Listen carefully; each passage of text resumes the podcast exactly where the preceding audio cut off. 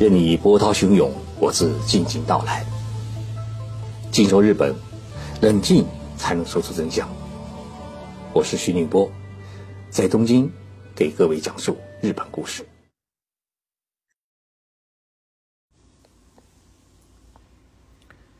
各位静说日本的听众朋友们，大家好。这几天，九十二岁的世界著名的金融投资家巴菲特正在日本进行访问。他在四月十一号在东京接受了日本几大主流媒体的专访，在被问到这次的日本之行的目的时，巴菲特说了这么一句话：“他说，日本是我们继美国之后的最大的投资国，因为这里有值得信赖的经营团队，还有我们能够理解的商业机会。”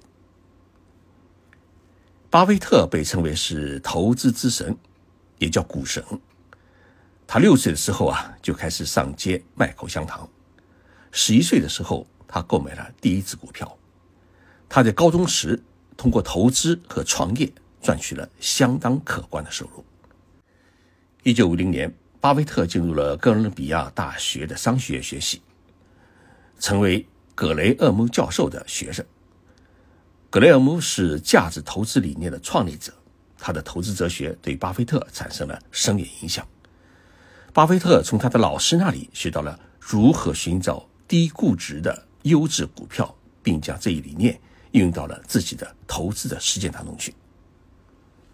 一九五六年，巴菲特成立了巴菲特投资公司，开始运用价值投资理念来管理客户的资金。他的投资策略是以长期持有优质公司的股票为核心，他关注公司的基本面、盈利能力。和管理团队，并寻找被市场低估的股票。那么，这种投资的策略，使得他在过去几十年当中，成功的实现了资产的稳定增长。二零二零年的八月，巴菲特投资公司宣布投资日本五大商社的股份。这五大商社包括大家所熟悉的三菱商事、三井物产、住友商事、伊藤忠商事和网红。那么，经过几轮的增资，如今巴菲特投资公司已经拥有了日本这五大国际商社股份的比例均达到了百分之七点四左右。那么，我们这里有个疑问：巴菲特为什么如此热心的投资日本的国际商社呢？巴菲特在接受日本经济新闻采访时，他表示，日本商社以及全球的贸易网络。多元化的业务和稳定的盈利能力而著称，这公司在全球市场中拥有竞争力，而且事业规模巨大，事业内容是十分清晰易懂，并有很好的业绩，与各国又有许多的合资企业，十分精通各国的事情。巴菲特说：“日本各大商社的投资回报超出了我们的预期，我感到非常的自豪。”那么。巴菲特的发言传出以后啊，就在十一号，日本各大国际商社的股票是一起猛涨，涨幅均超过了百分之三，其中网红的涨幅更是达到了百分之五。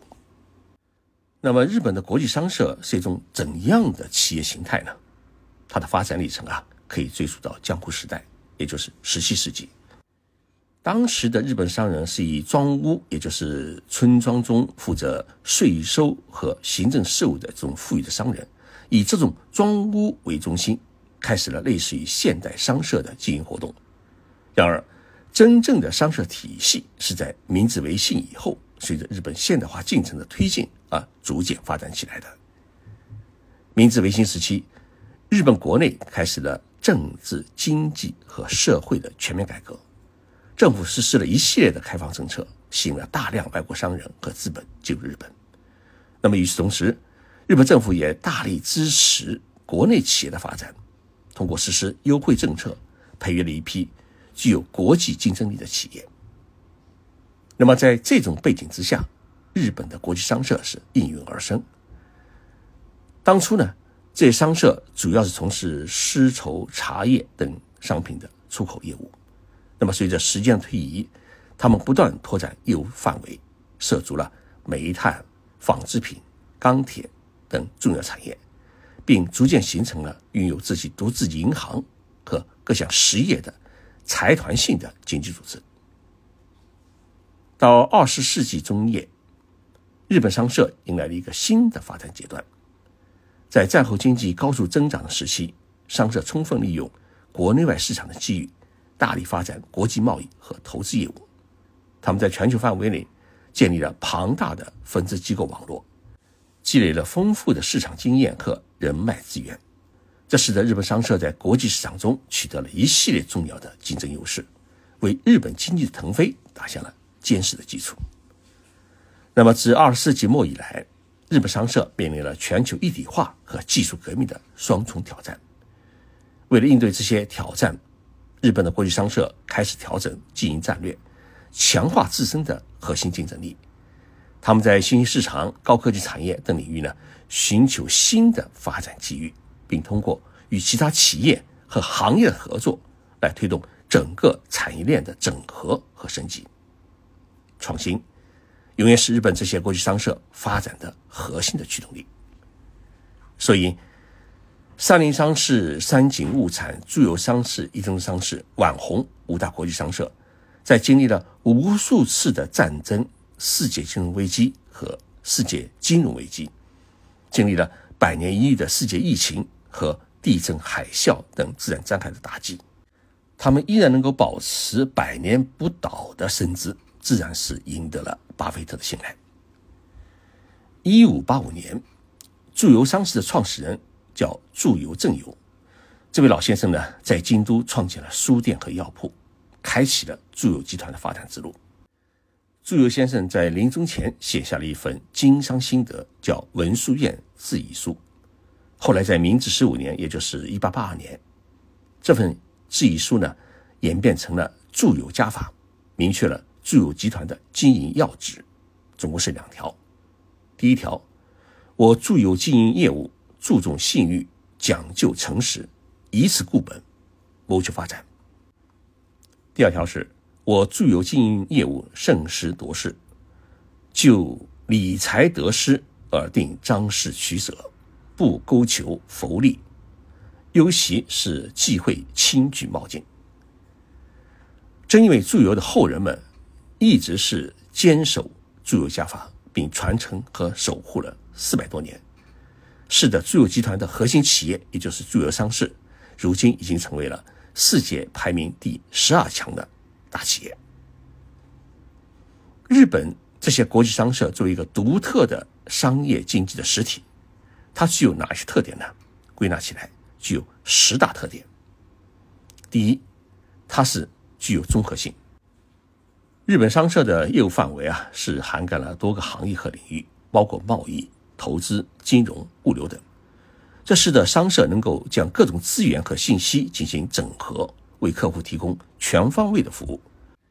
这种综合性使得日本的商社在全球市场上具有较强的竞争力。第二呢，是全球化。日本商社在全球范围内拥有庞大的分支机构网络。积累了丰富的国际市场经验和人脉资源，这就使得日本的国际商社能够迅速响应全球市场的变化，及时把握商业机遇，为客户提供优质的服务。那么第三是信息优势，日本商社在全球范围内收集、分析和利用各种商业信息，为客户提供有价值的市场洞察和建议。此外呢，商社还通过与其他企业。和行业的合作，来推动整个产业链的整合和升级，提高整体的竞争力。那么第四呢，是风险管理。日本商社具有较强的风险管理能力，能够有效地应对各种市场风险。通过与多家企业和行业的合作，商社能够分散风险，降低损失。此外呢，商社还通过设立专门的风险管理部门。对潜在的风险进行预警和控制。那么第五呢，是注重人才的培养。日本商社很重视人才培养，积极引进和培养具有国际视野和专业能力的人才。为了提高员工的素质和技能，这商社呢会为员工提供丰富的培训和学习机会，包括去欧美国家和中国的留学。这使得商社的员工们啊具有较高的职业素养和竞争力，为公司的发展提供源源不断的动力。第六呢是重视企业文化，日本商社是注重企业文化的传承和发展，积极推行和的管理理念，强调团队的协作与相互支持，这就使得商社在面对市场竞争和挑战时，能够保持团结一致，共同应对困难。第七是高度的客户导向。日本商社是以客户需求为核心，不断优化和完善服务体系，为客户提供个性化、有效的解决方案。在与客户的合作过程当中啊，商社追求是长期稳定的关系，努力实现双方共赢。第八是长期的战略规划。那么，日本商社是十分注重这个长期的战略规划。对市场行业趋势呢，保持敏锐的洞察力，在制定业务战略时，商社会充分考虑全球的经济形势、资源环境、社会需求和政治因素，确保企业在不断变化的市场当中保持领先地位。那么第九呢，是企业的社会责任。日本商社认识到企业发展与社会责任的紧密关系，因此呢，致力于实现经济。环境、社会三方面的和谐发展。商社在全球范围内开展各种公益活动，支持教育、医疗、环保等领域的发展，为实现可持续发展目标贡献自己的力量。那么第十呢，是创新能力。日本商社重视创新，将创新视为是企业发展的核心的驱动力。商社在产品、服务、管理等领域是不断进行创新。以满足客户不断变化的需求。通过不断追求创新，商社在全球市场上面，它能够保持持续的竞争优势。所以，日本的国际商社啊，凭借他们这些特点啊，在全球市场上面已经取得了非常卓越的成绩。那么，已经发展了几百年，相信在未来的发展过程当中，日本的国际商社将会保持自己的这些特点，不断优化和拓展业务领域。为客户提供更优质的服务，同时为日本经济和全球经济的繁荣与发展做出他们自己特殊的贡献。精明的巴菲特看到了日本这些国际商社的一种特殊的体制，所以他在东京说了这么一句话：“他说啊，我相信日本商社一定能够永远活下去，至少今后一百年他们会发展的很好。我将会对这些商社增加投资。”企业的信誉并非来自于一时的高利润，而是来自于持续的发展和稳定的收益。所以，安全驾驶、一路向阳的企业才是最值得投资的企业。巴菲特比谁都懂得这个道理。谢谢大家收听这期节目，我们星期六再见。